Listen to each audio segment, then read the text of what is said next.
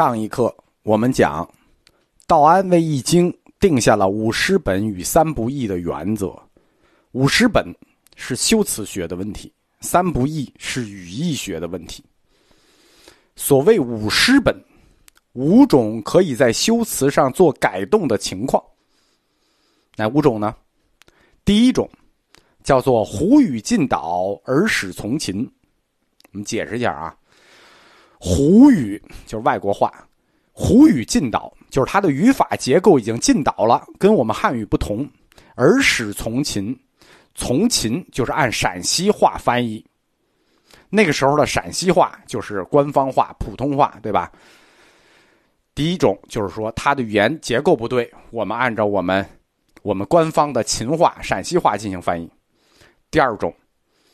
可以改的，叫做“秦人好文，传可重心，非文不合”。什么意思？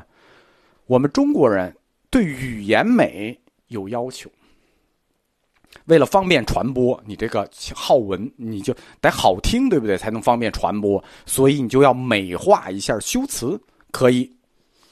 第三种，胡经至于咏叹、叮咛、反复，或三或四，不厌其烦，而今才斥。这是指般若类经书。我们前面讲过，般若类经书就是不断的否定、永远的否定、重复的否定，逮着机会就否定，不厌其烦，对吧？叫做咏叹、叮咛、反复，或三或四，不厌其烦。它主要指的就是般若类经书，一遍两遍就行了，五遍六七八遍太絮叨了，可以裁撤。这是第三种，第四种，胡有一说，正似乱词，寻。寻说项羽，文无以义，义而不存。这一段呢，说的是《易经》里的一个特殊情况。我们前面讲《易经》有正规四部，对吧？还有外面的两部，额外有两部。一部是在解释的时候，哎，碰着一个生词，大师随口做了口解，这个口解就加在了译文里。还有一种叫注译，哎，就是掏钱的，对吧？这是正规易经四部之外的两部，一部叫口解，一部叫注译。原经的地方，胡有一说正似乱词，就是有一些原经啊，它里头夹着大师的口解，比较混乱，这些可以裁掉。第五种，是以全程反腾前词，什么意思呢？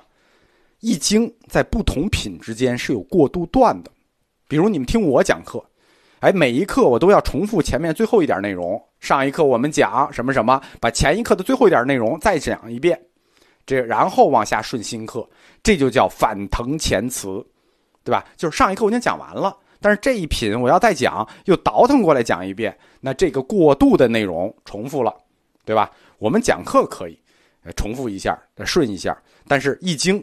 你就可以裁掉这块这五种情况就是《易经》修辞学上的，就是根据情况可以调整译文。这就是五诗本。三不易呢，就是有三种情况你不能调整，或者说调整要特别小心。第一种叫圣必因时，时俗有异，而山崖谷以示今时。这什么意思？圣人之言啊，它是因时的方便。对吧？圣人也分时代，不是说这话以前是这么说，他是因为那个时代他方便这么说，时代变了。但是圣人在那个时代说的时候，他圣必因时，时俗有异，就是说他是适应那个时代的微言大义。你不能轻易删了古代的雅，对吧？删雅古而视今时，实际上今天什么？今天俗，对吧？你不能把古代的雅删了，是今天的俗。这是第一种不能调整的。山崖古而视金石。第二种叫做余至天格，欲以千岁之上威严，传和百王之下莫俗。还是那意思，对吧？我们的智力余至天格，我们的智力跟圣人的智力差的忒远了。圣人的大白话当时表述叫微言大义，千年以后我们再说大白话，那就叫大白话，那不一样，对吧？所以。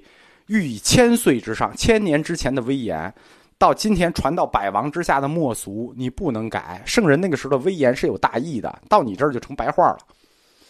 这是第二种不能调整。第三种不能调整，阿难出京，去佛未久，尊者大迦叶令五百六通叠茶叠书，今离千年而尽益良才。什么意思？阿难出经就是《易经》，我讲过，阿难背出来。当时去佛未久，那那那个师傅刚走不远，大家都记得。然后五百六通，一个一个的查。什么叫五百六通？五百个证了六神通的阿罗汉，佛教的神通叫六通，得六通者那就是得道了，就是阿罗汉。五百个阿罗汉，阿难背完了之后，我们一个一个查。所以那个意思都是佛陀原说，那不能随便改。他这一套这一句话指的主要是《阿含经》。就是最初的那些佛教经典，小乘的最初的佛教经典，都属于原始典籍。去佛未久的经书不能随意裁量，对吧？你后来写的，后来写的，后来再说。三不易，主要是从语义学上考虑的，担心这个语言学和时代的变更之后，近代的翻译丧失了佛典在千年之前最初的原意。道安大师他在迟暮之年七十多了，忽然得到这么大量的新译佛经，涉及到此前中国佛教从来没有涉及过的各种学说，而且他终于找到了他追求一生也没有得到的戒律戒本，就是那个说一切有部制定的比丘比丘尼戒，在公元四百年以前。中国没有哪个宗派或者学派或者僧团，他拥有完整的戒律文本。道安从北方时代开始，就带着庞大的僧团四处辗转，用经典上的戒律来规范僧人和寺院生活，是他毕生的夙愿啊！而且现在更不比当初，当初他在襄阳僧团那是几百人，现在长安僧团他是国师。他拥有数千人的超大僧团，更需要完备的组织制度，更完备的戒律。这个需求已经很迫切了。现在他有了正规经院体系的比丘比丘尼戒，有了说有不的。道安所领导的长安译经工作，在译经史上的贡献，就是完整的译出了佛教在小乘时期主要的经典。尤其是代表佛陀原说的《阿含经》和小乘哲学的《阿毗达摩文献》。《阿含经》，阿含它的字面意思是传统，四部《阿含经》就是小乘佛教经典的集成，它大体上和巴利文的完整译本相同。同时，研究小乘佛教的哲学文件主要是什么？就是《阿毗达摩》，大量的《阿毗达摩》就被译出来了，比如《毗婆沙论》。阿毗昙新论就先后译出了。小乘经典中译出的最重要的一部，还不是阿含，译出的是说一切有部的最根本经典，叫做《阿毗昙八剑度论》。《阿毗昙八剑度论》呢，是一本构架了佛教理论的基础概念定义书。什么叫基础概念定义书？就相当于一本佛教哲学大词典，每个词儿都给你解释了。它是研究贯通佛理名与术概念的一个基础典籍。中国佛学正是因为缺少这种基础典籍，就是《阿毗昙八剑度论》这种典籍，佛教哲学大词典这种典籍，所以南方佛学才用了玄佛模式，北方佛学才用了格义模式。原因就是什么？原因就是缺这本书，各自去理解，通过玄学去理解佛教的基础词汇和基础概念。现在终于有了纯粹的佛教自身的理论经典，就是这本基础词典。我们就是我们开始说的两个办法，一个办法，你把词儿都踢出去，你自己建一套。这个就是他自己建的那套《阿毗昙八剑度论》，终于有了全了。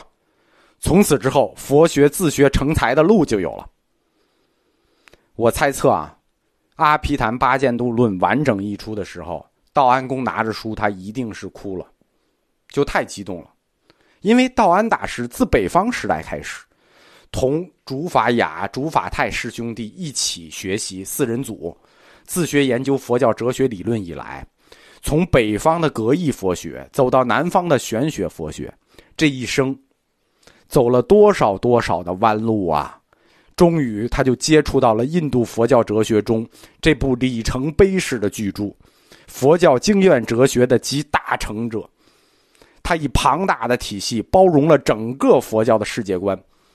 作为佛教哲学著作，《阿毗昙八见度论》是佛学理论的巅峰之一。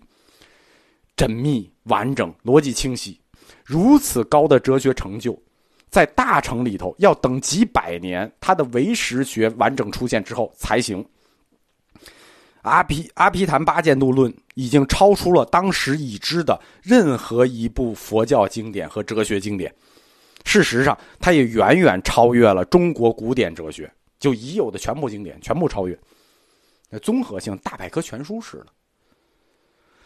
公元三百八十二年，道安大师七十岁了。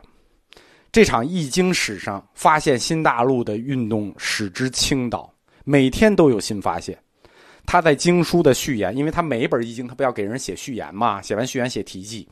他在经书的序言和题记中反复的谈到这些经典的重要性，同时一再叹息自己已经到了迟暮之年，才有幸读到这些经典。无限的欣喜和无限的惋惜溢于言表。也许人生最大的遗憾就是来不及。